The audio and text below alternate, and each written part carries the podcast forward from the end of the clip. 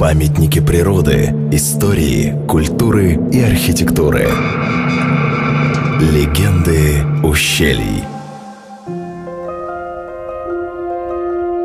Долина прорыва, о которой сегодня мы хотим рассказать, замечательный уголок нашей республики. И мало кто знает, что это та самая широкая долина Терека, которая называется Ильхотовские ворота. Когда-то на этом месте произошел прорыв, и до сих пор сквозь Ильхотовские ворота идет русло Терека. Еще Пушкин в 1829 году, путешествуя по Кавказу, обратил внимание на красоту этого ущелья. Подъезжая к Ильхотовским воротам, поэт написал «Первое замечательное место есть крепость Минарет. Приближаясь к ней, наш караван ехал по прекрасной долине между курганами, обросшими липой и чинаром. Справа сиял снежный Кавказ. Впереди возвышалась огромная лесистая гора. За нею находилась крепость, кругом ее следы разоренного аула, называвшегося Татартупом и бывшего некогда главным в Кабарде. Легкий, одинокий минарет свидетельствует о бытии исчезнувшего селения. По сведениям ученых, в 1395 году на Северном Кавказе появился новый средневековый завоеватель Эмир Тамерлан, враг Золотой Орды. Преследуя золотоордынского хана Тахтамыша Тамерлан, разрушал и сжигал аланские поселения. В районе Татартупа Тамерлан сделал привал, а древний город превратил в груды развалин. Из всех построек этого древнего города чудом уцелел только один минарет, но, как известно, при неудачной попытке реставрации он был разрушен.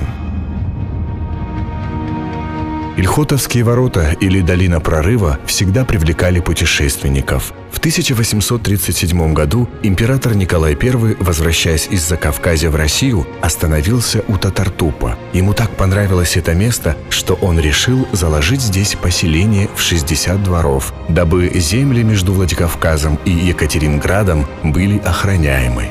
А в 1874 году здесь в поисках натуры побывал известный художник Ярошенко. В Государственной Третьяковской галерее хранится альбом художника с карандашными набросками, среди которых есть и аул Ильхот.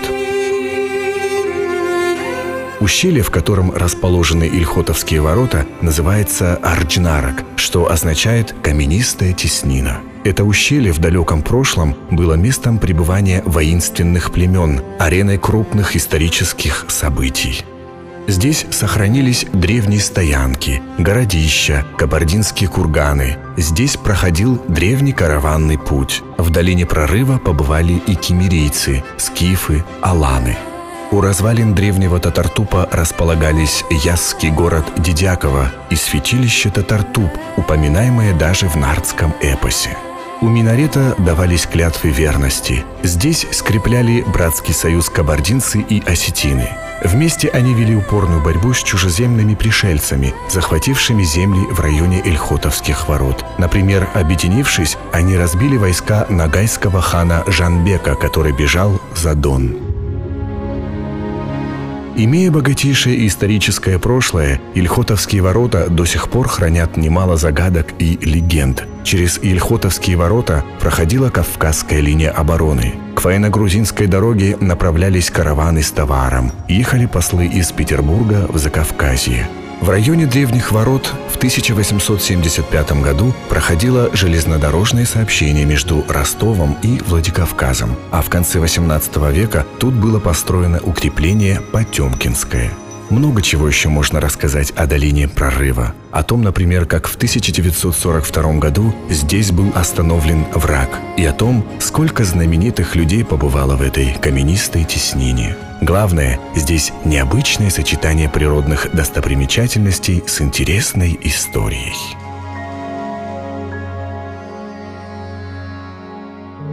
Легенды ущелий из цикла «Наше наследие».